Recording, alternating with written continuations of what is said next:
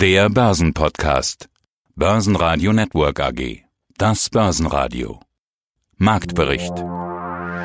Vielen Dank, dass Sie sich heute zugeschaltet haben, um unsere Ergebnisse für das vierte Quartal in einer Zeit zu besprechen, die man, meine ich, äh, guten Gewissens als bemerkenswert bezeichnen könnte.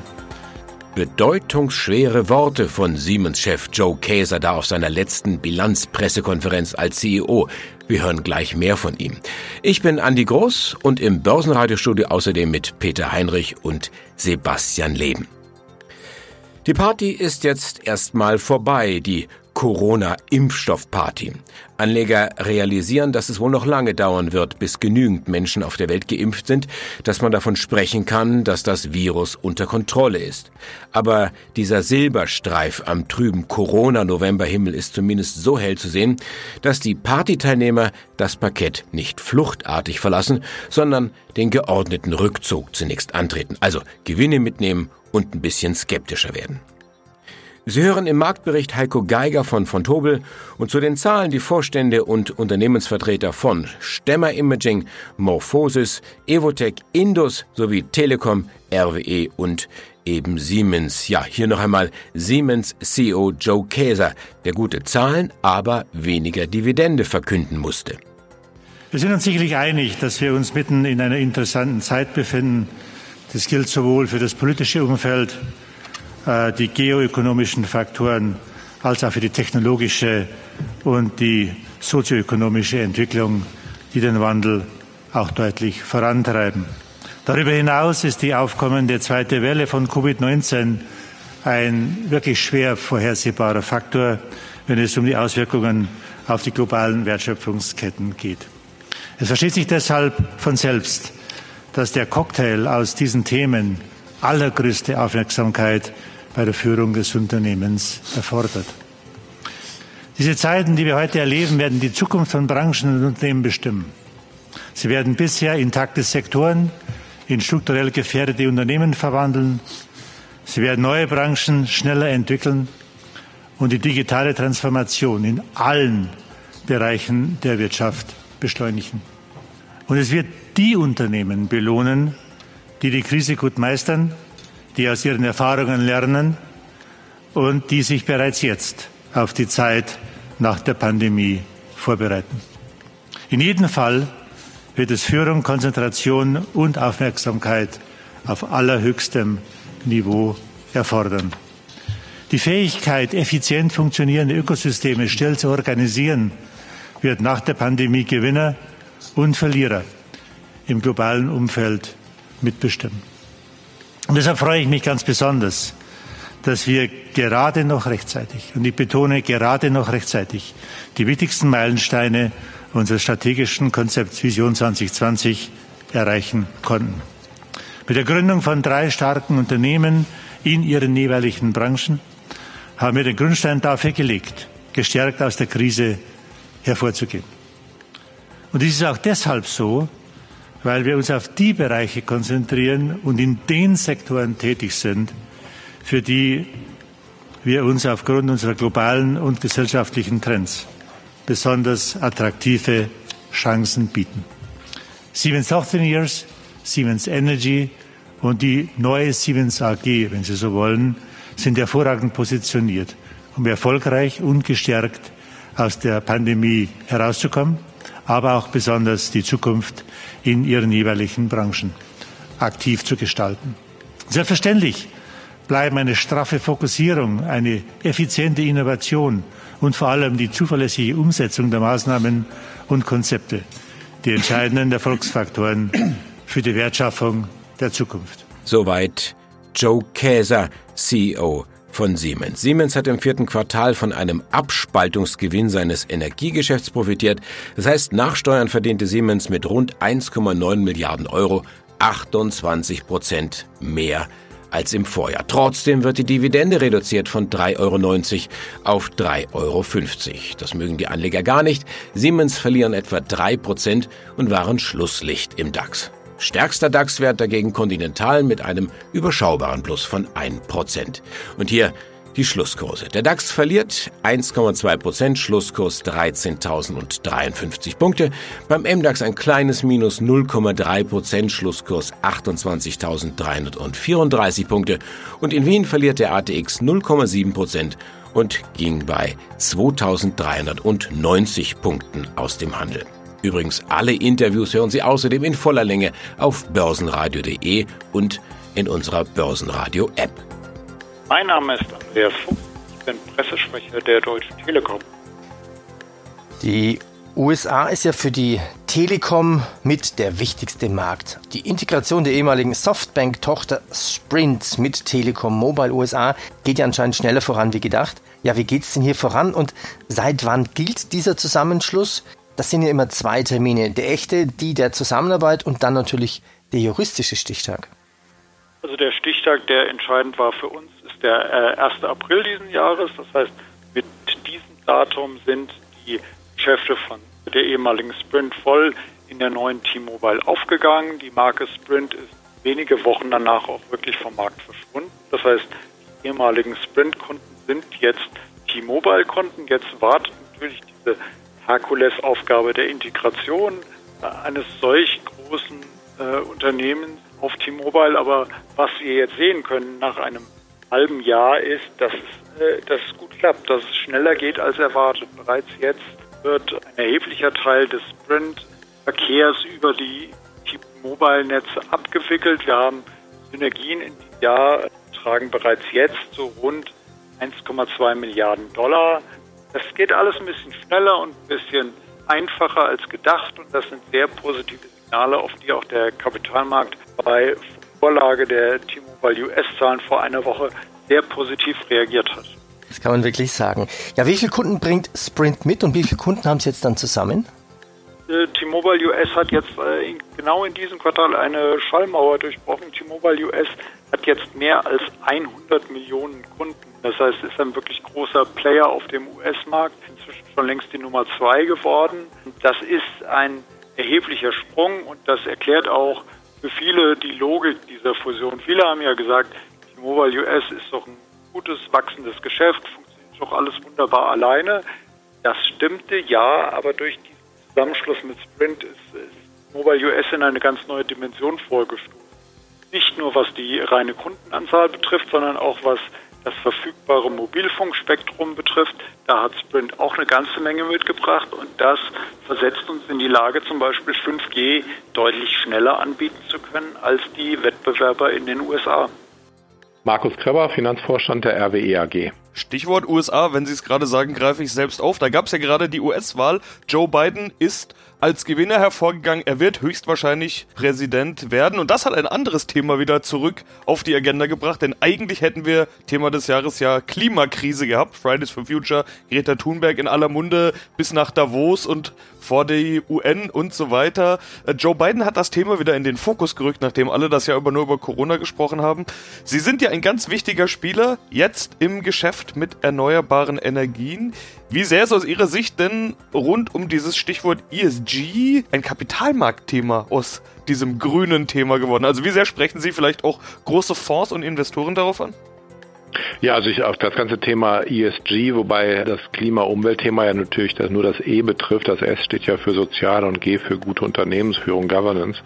Aber das ganze Thema ESG mit starkem Fokus auf das E für Umwelt ist schon ein sehr beherrschendes, auch in den ganzen Investorengesprächen. Und da können wir bei RWE mit unserer Transition, die wir angestoßen haben, auch zwei positive Meldungen mit Blick aufs letzte Quartal geben. Also wir haben erstmals erreicht, dass über 85 Prozent unserer Investitionen, die wir getätigt haben, dem Kriterium als grüne Investition, was die EU ja unter der sogenannten Taxonomie der nachhaltigen Finanzierung plant, sie die erreichen, ist einer der höchsten Prozentsätze überhaupt bei europäischen Unternehmen. Wir haben erfreulicherweise von der Clean Pathway Initiative, das ist ein Zusammenschluss von sehr renommierten Investoren, die sich immer angucken, ob die Transformationspläne von Unternehmen eigentlich im Einklang stehen mit den 2015er Klimazielen von Paris. Und von denen haben wir bestätigt bekommen, dass unser Pfad, wie schnell wir CO2-Emissionen reduzieren wollen, im Einklang ist mit den Paris-Zielen, was auch sehr erfreulich ist. Alle Investoren, egal ob ESG oder nicht, schauen auf die Dividende. Die soll erhöht werden, daran halten sie fest, 85 Cent die Aktie soll es geben. Denn auch die Gewinnprognose haben sie bestätigt. Das bereinigte EBITDA soll zwischen 2,7 und 3 Milliarden Euro liegen, das bereinigte EBIT zwischen 1,2 und 1,5. Wie stark wird dieses Corona-Jahr 2020 also für Sie? Kann man da auch schon eine Aussage treffen? Ja, wir können unsere Ergebnisziele bestätigen und auch, äh, wie Sie schon gesagt haben, können wir bestätigen, dass wir weiterhin planen, die Dividende auf 85 Cent pro Aktie anzuheben. Und im Moment würde ich sagen, dass wir sogar optimistisch sind, was die Ergebnisbandbreiten, die wir am Anfang des Jahres gegeben haben, dass wir die am oberen Ende erreichen werden. Also das heißt, wir planen im Moment, dass wir im Konzern ungefähr ein EBITDA, also Ergebnis vor Zinsen, Steuern und Abschreibung von drei Milliarden erwirtschaften können. Jens Holstein, Finanzvorstand der Morphosis AG. Metamorphose, da leitet sich ja der Name ab, der Wandel. Und auch das Leben ist Wandel, auch Ihres. Sie werden Morphosis Ende des Jahres verlassen auf eigenen Wunsch. Sie waren seit 2011 als CFO an Bord und haben die Entwicklung dabei natürlich entscheidend geprägt. Jetzt rückblickend gefragt, was haben Sie aus der guten alten Morphosis gemacht? Ich glaube, ich habe eine Menge mitmachen dürfen. Als ich kam, war die Gesellschaft ja noch relativ klein, Market Cap Größenordnung 400 Millionen. Inzwischen sind wir ja in der 3 Milliarden Größenordnung waren auch schon drüber und haben, glaube ich, von der Entwicklung, wenn man das Geschäftsmodell sich anschaut, auch eine Menge erreicht. Also als ursprünglicher Provider von Technologie, Antikörpertechnologie, die wir großen Pharmafirmen zur Verfügung gestellt haben, haben wir uns zu einer Entwicklungsfirma weiterentwickelt, die ihre eigenen Wirkstoffe entwickelt und jetzt sind wir kommerziell tätig. Also ich glaube, das Bild der Company hat sich über all die Jahre dramatisch verändert hat Wert kreiert für die Shareholder und insofern blicke ich auf fast zehn Jahre sehr erfolgreiche Arbeit zurück, wie ich finde. Die Kollegen jetzt von, von meiner Seite, die sehen das ähnlich und sagen, ja, der Holstein, der hinterlässt ein bestelltes Feld und sucht sich jetzt da irgendwo was Neues. Wir werden auf das bestellte Feld gleich nochmal eingehen. Natürlich die Frage, warum gehen Sie? Und können Sie schon was sagen zu Ihren zukünftigen Aufgaben? Kann ich noch nicht, aber das sind reine private Gründe, denn äh, wie Sie richtig sagen, das Feld ist bestellt, es ist gut bestellt. Ich glaube, die Company stand nie besser da mit, äh, mit dem Portfolio an Wirkstoffkandidaten, das wir haben. Mit Monjovi am Markt, Tramfire seit drei Jahren am Markt, von J&J vermarktet, mit 1,3 Milliarden pro forma Liquidität zum Ende September, also 1,3 Milliarden Euro in Cash auf dem Konto. So viel Geld hat man noch nie. Also summa summarum, glaube ich, ist das Feld wirklich bestellt in der Form, dass die Company wunderschön weiter wachsen kann. Schönen guten Morgen, mein Name ist Werner Lanzer, ich arbeite für Evotech. Evotech teilt ihre Geschäfte auf in Evotech Execute und Innovate, also für andere Pharmafirmen etwas im Auftrag zu forschen. Der zweite Bereich ist selbst auf eigene Rechnung zu forschen. Machen wir ein Update für das letzte Quartal, starten wir mit Meldungen. Ihre in Seattle ansässige Tochtergesellschaft Just Evotech Incorporated hat von der Bill Melinda Gates Foundation eine Förderung im Rahmen der Covid-19 Forschung Initiative erhalten. Was ist das für eine Förderung? Wie hoch ist diese und was ist der aktuelle Stand der Forschung? Hier geht es ja um ein Software-Tool für die Sequenzierung für COV-2-Antikörper. Insgesamt muss man wissen, dass Evotech mit seinen Plattformen derzeit für mehr als 16 Unternehmen Dienstleistungen oder Technologie-Support für Covid-Medikamentenentwicklung leistet. Das bezieht sich vor allem auf therapeutische Antikörper und neue antivirale Wirkstoffe. Warum sind wir hier so gut positioniert? Weil wir eines der wenigen Unternehmen sind, die strategisch in Infektionskrankheiten investiert haben, und weil wir eines der Unternehmen sind, die eine Virologie-Plattform aufgebaut haben.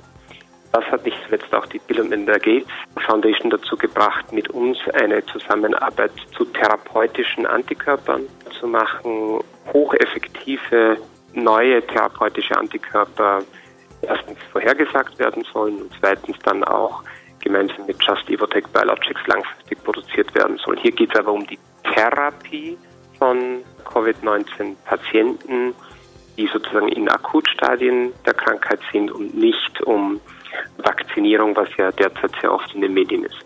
Ah, wie viel Geld äh, bekommen Sie da?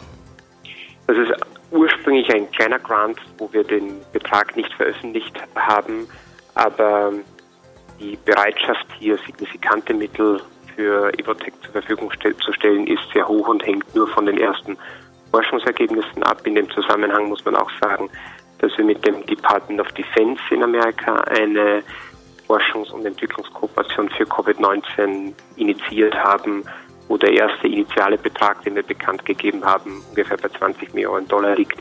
Also ich glaube, im Wesentlichen ist es hier Forschung und Fortschritt zu zeigen, um dann Finanzierung zu gewinnen. Jedem ist klar, dass die ökonomischen Vorteile von einer Weiterentwicklung bei guten Daten derzeit fast jeden Preis überwiegen.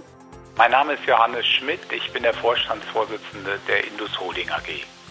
Im letzten Interview im Sommer hatten wir über Ihre Annahme gesprochen, dass in Q2 der Tiefpunkt erreicht war, also dass es ab Q3 wieder aufwärts gehen wird. Heute kommen Ihre Q3-Zahlen bzw. sind erschienen und die dürften diesen Eindruck bestätigen. Das letzte Interview hatte eine Aussage von Ihnen als Überschrift: Zufrieden ist ein gefährliches Wort in diesen Zeiten. Ich verwende es trotzdem. Frage ich doch jetzt gleich mal nach, wie zufrieden sind Sie mit Q3? Ja, wir freuen uns natürlich über unser Q3, das in Summe sicher sehr gut gelaufen ist das Quartalsergebnis ist ja fast auf dem Vorjahresniveau.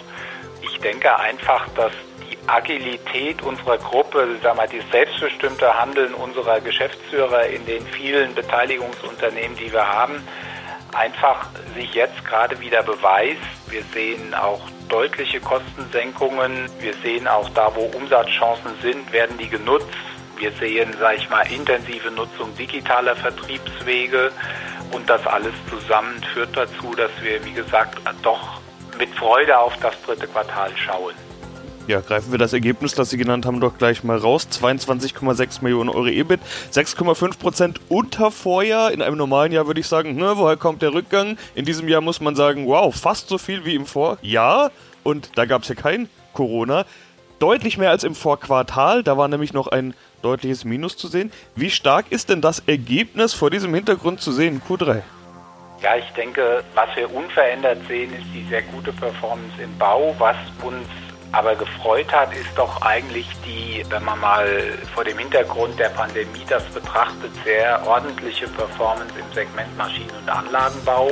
Ich glaube, da werden auch die Erwartungen am stärksten übertroffen, die vielleicht so im Markt sind. Und dann natürlich doch die Stabilisierung in der Medizin- und Gesundheitstechnik, so wie eigentlich erwartet, und auch eine ordentliche Performance im Segment Metalltechnik. Also das sind sicher doch vier Segmente, wo es Upside gibt und in der Fahrzeugtechnik natürlich nach wie vor, sage ich mal, massive Belastungen, wobei dort halt auch gewisse Lichtblicke bereits im Q3 spürbar waren durch deutlich steigende Abrufe im September, was sich jetzt auch im vierten Quartal so fortsetzt oder sich eigentlich im vierten Quartal noch etwas verstärkt hat. Arne Dehn, Vorsitzender des Vorstands der Stemmer Imaging AG. Und Stemmer Imaging, das ist ein international führender Anbieter von Bildverarbeitungstechnologie. Ein irrsinnig langes Wort. Wozu brauchen wir das? Bildverarbeitung brauchen wir zum Beispiel für die automatisierte optische Qualitätsprüfung von Serienfertigungen. Aber nicht nur. Etwa die Hälfte ihrer Kunden kommt aus der Industrie, der Rest aus anderen Bereichen wie Sporttracking, Gaming, Agrarsektor und so weiter, Lebensmittelverpackung, Recycling. Mal so zum Einordnen. Welcher Bereich ist denn robuster jetzt gerade in der Corona-Krise? Kann man das sagen? Ja, das kann man sagen. Der Industriebereich ist tatsächlich nicht so robust durch die Corona-Krise gekommen. Das hat natürlich was mit den Lockdowns zu tun, insbesondere mit dem ersten Lockdown, dass es da doch massive Verschiebungen gab. Der nicht industrielle Bereich ist natürlich auch vom Lockdown und von Corona beeinflusst. Aber er hat grundsätzlich ein höheres Wachstum und dadurch ist er auch besser durch die Krise gekommen als der Industriesektor. Sie hatten im letzten Interview schon sehr ausführlich dazu Stellung genommen, was Sie denn eigentlich machen. Und wir hatten damals schon so festgestellt, ja, gerade der Industriebereich, den kennt der normale Kunde eigentlich gar nicht. Der, der, der weiß gar nicht, was da so genau passiert. Der guckt dann eher auf dieses Thema Sporttracking, Gaming oder ja, was jetzt hier besonders spannend ist, vielleicht so das, das autonome Fahren. Da ist ja auch dann irgendwo sind dann da Kameras drin. Vielleicht trotzdem nochmal. Was für spannende Projekte haben Sie derzeit in der Pipeline? Ja, also wir sehen, dass die Bildverarbeitung grundsätzlich, und das ist ja ein Trend, der die letzten Jahre schon angehalten hat, aber eben auch weiter über die Corona-Krise hinweg anhalten wird, dass Bildverarbeitung in immer mehr Anwendungsbereichen äh, Platz findet.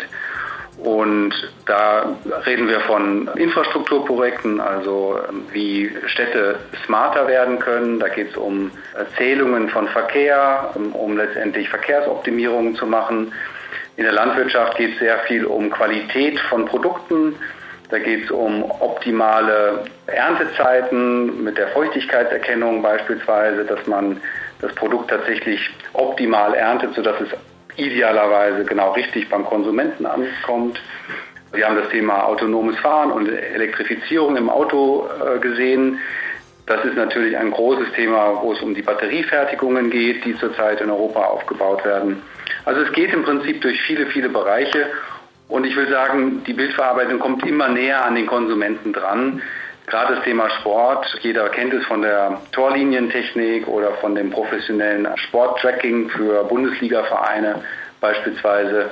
Das ist etwas, was mittlerweile beim Konsumenten selber ankommt, wo sie davon ausgehen können, dass heute und in den nächsten Monaten und Jahren sehr viel mehr Berührungspunkte von jedem Einzelnen von uns mit Bildverarbeitung passieren.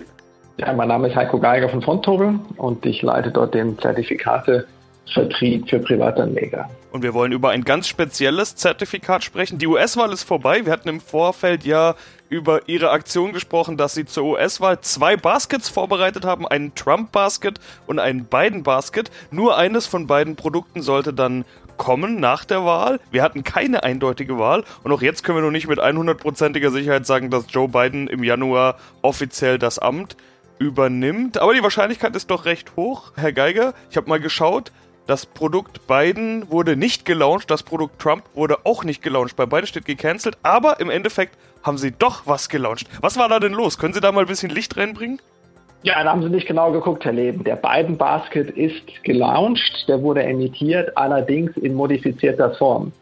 Das war auch mit, mit relativ viel Aufwand verbunden, war auch eine nervenaufreibende Geschichte, auch bei uns bis letztendlich feststand, wer der Gewinner ist. Und das war eigentlich auch schon im Vorfeld natürlich ein gewisses Problem in der Zeichnungsphase, im Produktgenerierungsprozess, weil man natürlich auch mit den ganzen Prospekten hinten dran, den endgültigen Angebotsbedingungen immer feste Zeiten im Auge hat. Emissionstag, Börseneinführung, das ist quasi in Stein gemeißelt und da kann man nicht noch ein oder zwei Tage hinauszögern, wie es jetzt nötig gewesen wäre. Und da Trump ja schon im Vorfeld angekündigt hat, dass er das Wahlergebnis nicht akzeptieren würde, sofern es zu seinen Ungunsten ist, muss man natürlich schon äh, ein Stück weit sich darauf vorbereiten, was passiert denn, wenn eben am Wahltag das Ergebnis nicht feststeht, wir aber eine Entscheidung treffen müssen, ob wir entweder das eine Produkt oder das andere lancieren. Und was dann natürlich noch hinzukommt, hinter beiden Produkten standen klare Szenarien. Hinter dem Trump-Produkt ein Gewinner namens Donald Trump mit einem republikanischen Senat hinten dran. Also man könnte quasi die Politik Trumps der letzten vier Jahre nahtlos fortführen. Und das Alternativprodukt, also das Biden-Produkt, war eben auf das Szenario zugeschnürt, dass es eben zu einer recht starken Wende in der US-amerikanischen Politik gekommen wäre mit einem demokratischen Präsidenten und auch einer demokratischen Mehrheit im Senat. Und beides ist jetzt nicht eingetroffen. Weder haben wir eine republikanische Dominanz noch die sogenannte blaue Welle der Demokraten, sondern wir haben es, wie die Amerikaner sagen, mit einer sogenannten lame duck zu tun, also ein demokratischer Präsident, der einem republikanischen Senat gegenübersteht und dementsprechend musste man das beiden Produkt an die neuen Gegebenheiten anpassen. Das Team vom Börsenradio sagt Dankeschön fürs Zuhören, wo immer Sie uns empfangen haben. Mein Name ist Andi Groß. Börsenradio Network AG Marktbericht